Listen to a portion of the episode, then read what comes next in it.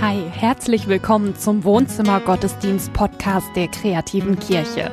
Glauben singen, Glauben leben. Schön, dass du da bist.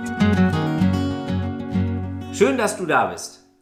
Du sitzt in deinem Wohnzimmer, ich sitze in meinem Wohnzimmer, Johannes sitzt in seinem Wohnzimmer. Gemeinsam feiern wir Gottesdienst. Matthias, du bist am vergangenen Montag noch älter geworden. Du hast Ja. Geburtstag gefeiert. Ganz, ganz herzlichen Glückwunsch dazu noch einmal nachträglich. Jetzt wollen wir natürlich wissen, wie hast du denn deinen Corona-Geburtstag verbracht? Ja, der, äh, das war ein Geburtstag mit dem Prädikat besonders wertvoll. Denn es ist zu einigen gesetzeskonformen Sozialkontakten gekommen. Meine Mutter war da, meine Schwiegereltern habe ich auch mal wieder gesehen, die ich sehr gut leiden mag. Also äh, ich war sehr beschenkt und habe wieder gemerkt, wie wichtig mir das ist und dass das das eigentliche Geschenk ist, dass man die Menschen bekommt, auch wenn ich mich über die materiellen Geschenke auch gewundert habe. So, das ist, nenne ich so einen Tag mit Goldrand. Wie ist denn äh, für dich, Johannes, so ein Tag mit Goldrand? Was muss der machen, damit der wunderbar ist? Also vergangene Woche hat bei mir das Semester wieder los äh. Ich studiere evangelische Theologie und ich habe gemerkt, ich werde super zufrieden und äh, super glücklich, wenn ich merke, ich habe was Neues gelernt, ich habe was Neues geschafft, ich habe eine Aufgabe erledigt. Das zweite ist natürlich auch Zeit äh, mit meiner Frau zu verbringen und mit Freunden zu verbringen, mit Familie zu verbringen. Ähm, wir sitzen dann manchmal abends vor Skype, jeder hat bei sich äh, eine Flasche Wein auf und wir können einfach Zeit teilen, Leben teilen. Das tut unglaublich gut, das ist richtig wertvolle Zeit. Und sonst natürlich Gottesdienst feiern. Jeden Sonntag hier vor dem Fernseher zu sitzen, um 11 Uhr Gottesdienst zu feiern, das tut einfach richtig, richtig gut. Hi, mein Thema heute ist ja wertvoll. Und die Frage ist nicht nur, was ist dir wertvoll, sondern ich finde noch wichtiger ist die Frage, was macht dich wertvoll? Matthias hat versprochen, es wird keine Drei-Punkte-Predigt. Das ist kein Problem, ich mache eine Ein-Glas-Predigt. Und zwar möchte ich mit dir einzig und allein über dieses Glas nachdenken und über die Frage, was dich wertvoll macht. Dieses Glas ist dein Selbstwertglas. Jeder Mensch, ausnahmslos, hat so ein Glas. Er hat es in sich drin. Und es muss gefüllt werden. Dieses Glas muss gefüllt werden mit Wert, damit ich mir selber etwas wert bin. Und jetzt gerade ist das relativ schwer. Es ist eine menschliche Aufgabe, da was reinzutun und jetzt gerade ist die noch schwieriger als sonst. Denn es gibt viele Dinge, ähm, die da standardmäßig reinkommen bei vielen Menschen, die aber gerade nicht so richtig zur Verfügung stehen. Also ich spekuliere mal. Also, ich könnte mir vorstellen, vielleicht tust du in dein Selbstwertglas gerne beruflichen Erfolg. Wenn du nicht gerade Virologe bist, ist beruflicher Erfolg gerade nicht sehr leicht. Viele Jobs pausieren, man ist froh, wenn man sein Geld kriegt und sich so richtig entwickeln ist gerade schwer. Ist also schwieriger als sonst, den Ball da reinzukriegen. Vielleicht bist du ganz anders von den Prioritäten sagst, mein, mein wichtiger, wichtigster, Punkt für mein Selbstwertglas ist, ähm, dass ich ein toller Papa bin. Ja, ich mache meine Kinder glücklich. Du fährst mit denen überall hin, ja, du bringst sie zu ihren Freunden, du machst lauter geile Sachen so. Jetzt gerade, äh, weiß ich, musst du mit Homeschooling und so, ja, merkst, Lehrer ist doch ein richtiger Job. Ist nicht so leicht wie sonst. Vielleicht hast du die tollste Stimme in deinem Chor. Die ganze Welt freut sich normalerweise auf dein Solo. Jetzt gerade finden Chorproben, wenn überhaupt, online statt. Deine Nachbarn wertschätzen deinen Gesang im Wohnzimmer auch gar nicht so richtig. Ne? Es ist gerade richtig schwierig, sein Selbstwertglas zu füllen. Was weiß ich, ähm, Sport. Ähm, ich bin eigentlich ziemlich gut so mit Wind und Wasser. Ja, ich gehe gerne Windsurfen oder Kitesurfen.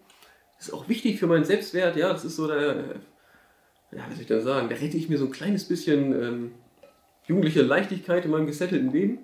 Jetzt gerade darf ich nicht zum Strand, dann werde ich ja, nach Hause geschickt. Ich weiß nicht, was deine Dinge sind. Deine Dinge, die du in dein Selbstwertglas tust normalerweise. Verbinde sie gedanklich gerne mal mit einem dieser beiden Bälle oder mit beiden. Und sie tun sie hier rein. So, das ist ein für menschliche Maßstäbe halbwegs vernünftig, vernünftig gefülltes Selbstwertglas. Und glaub mir, ich bete dafür, dass wir das bald wieder so machen können. Ich bete dafür, dass wir bald wieder ein normales Leben führen und jeder kann mit seinen äh, Selbstwert-Plastikbällen machen, was er will. Das wäre wirklich schön. Aber ich möchte den Morgen heute nutzen, um mal darauf hinzuweisen, dass das ja auch gar nicht so richtig klasse ist. Denn wenn man ehrlich ist, ist dieses Glas zu 95% voll mit Luft. Hier ist noch Luft ohne Ende drin und diese Bälle sind aus Plastik gefüllt mit Luft. Wirklich gut gefüllt ist es nicht. Wirklich substanziell ist das eigentlich nicht, sondern es ist gefüllt mit Plastikbällen. Und ich glaube, dass diese Krise an der Stelle uns vielleicht sogar hilft, eine Bedürftigkeit zu erkennen, die es vorher auch schon gab. Vielleicht sogar eine Lehre zu erkennen, die es vorher auch schon gab. Denn Plastikbälle sind eigentlich nicht die richtige Füllung für dieses Glas. Gott wünscht sich für uns was Besseres und Gott hat etwas, das viel, viel wertvoller ist als das hier. Und gerade merken wir vielleicht noch ein bisschen mehr, dass wir das brauchen. Ich möchte Ihnen eine Geschichte erzählen aus dem Johannesevangelium Kapitel 4. Und wenn wir genau hinschauen, dann werden wir merken, es geht genau um dieses Selbstwertglas und um die Füllung.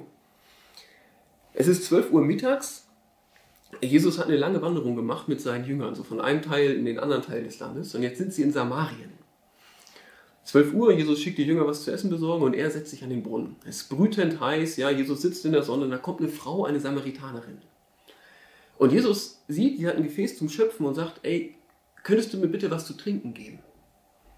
Die Frau ist erstmal verwirrt und sagt, du als Jude fragst mich als Samaritanerin, ob ich dir was zu trinken geben kann. Du musst wissen, das ist ein bisschen komisch, weil die Juden und die Samaritaner, die mögen sich nicht. Die Samaritaner akzeptieren den Tempel in Jerusalem nicht und gibt es halt Streit. Wir kennen Jesus, Jesus ist das natürlich wieder alles egal. Er sagt, natürlich bitte ich dich um was zu trinken. Und noch mehr. Wenn du wüsstest, wer ich bin, sagt Jesus zu der Frau, dann würdest du mich um etwas zu trinken bitten, um Wasser. Und ich würde dir Wasser geben, dass, du dir eine, dass in dir drin eine Quelle des Lebens wird. Ich würde dir Wasser geben, wenn du davon trinkst, wirst du nie wieder Durst haben. Diese Frau versteht Jesus natürlich falsch.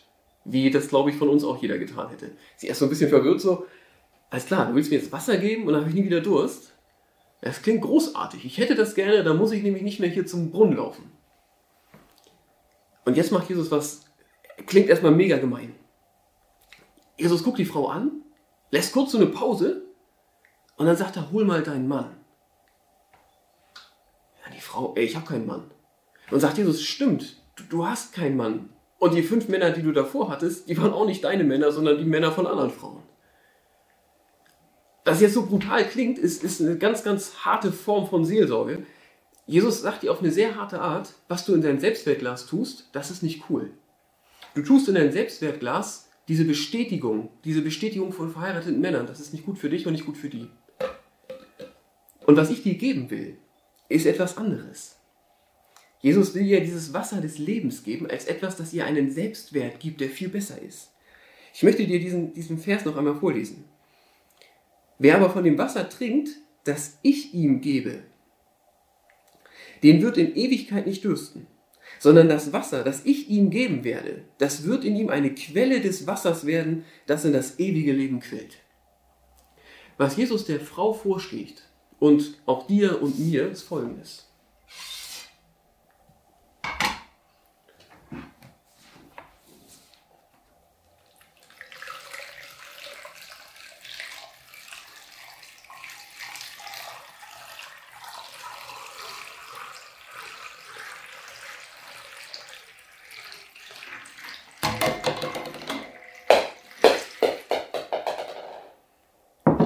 Jesus sagt, mach das so.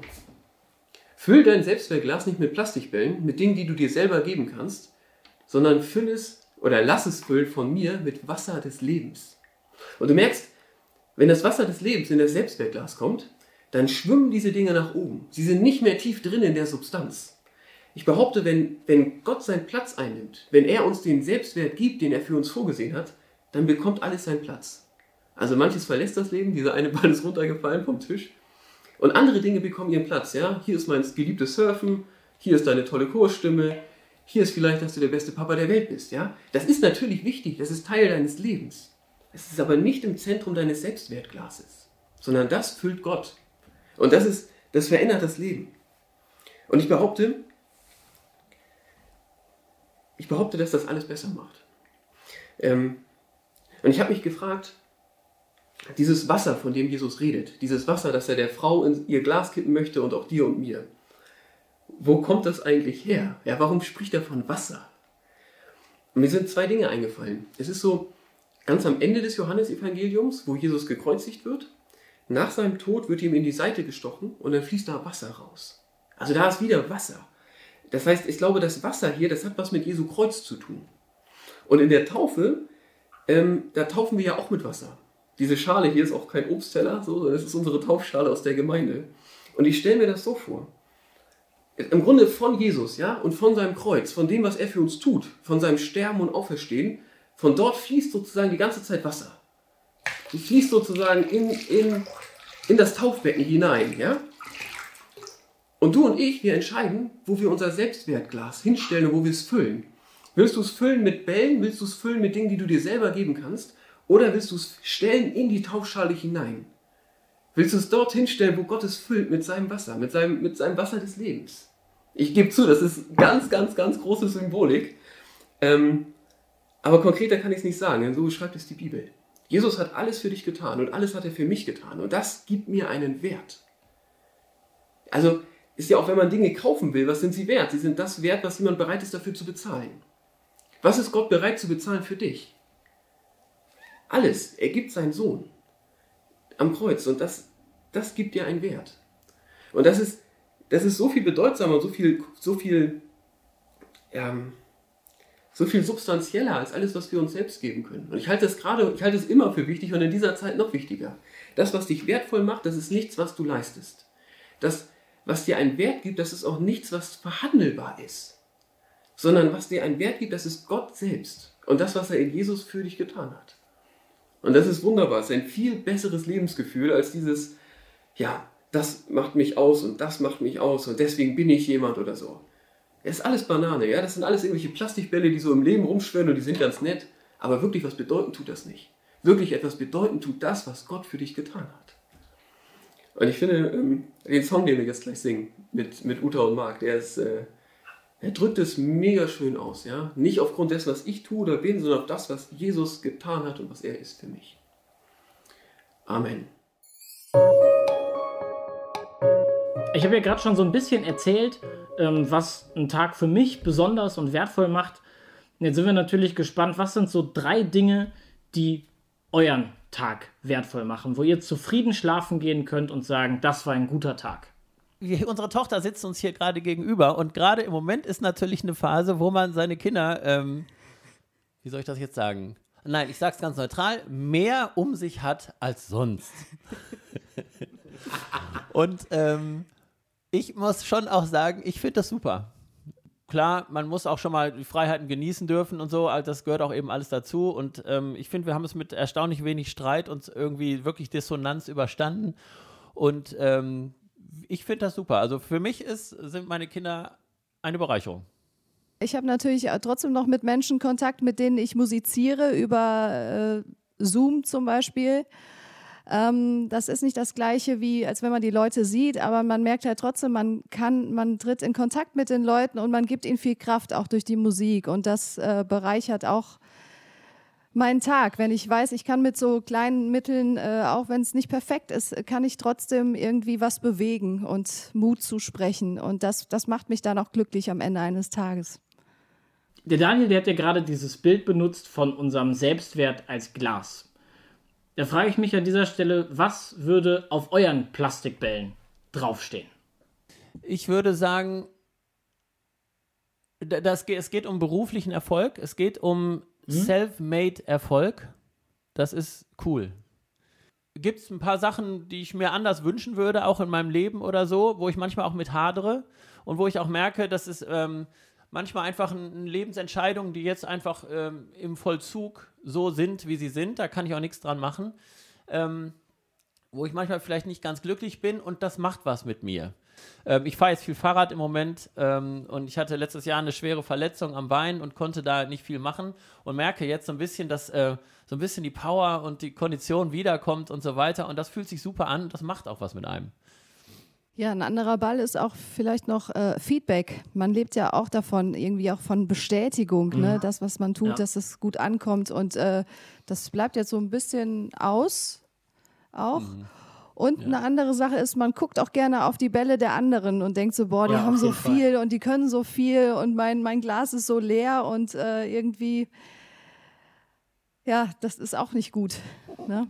Ja, oder das eigene Glas ist dann voll manchmal. Dann denkst du, du vergleichst Mhm. dich und findest dich eigentlich ziemlich cool, weil jemand anders es vielleicht nicht so performt oder so.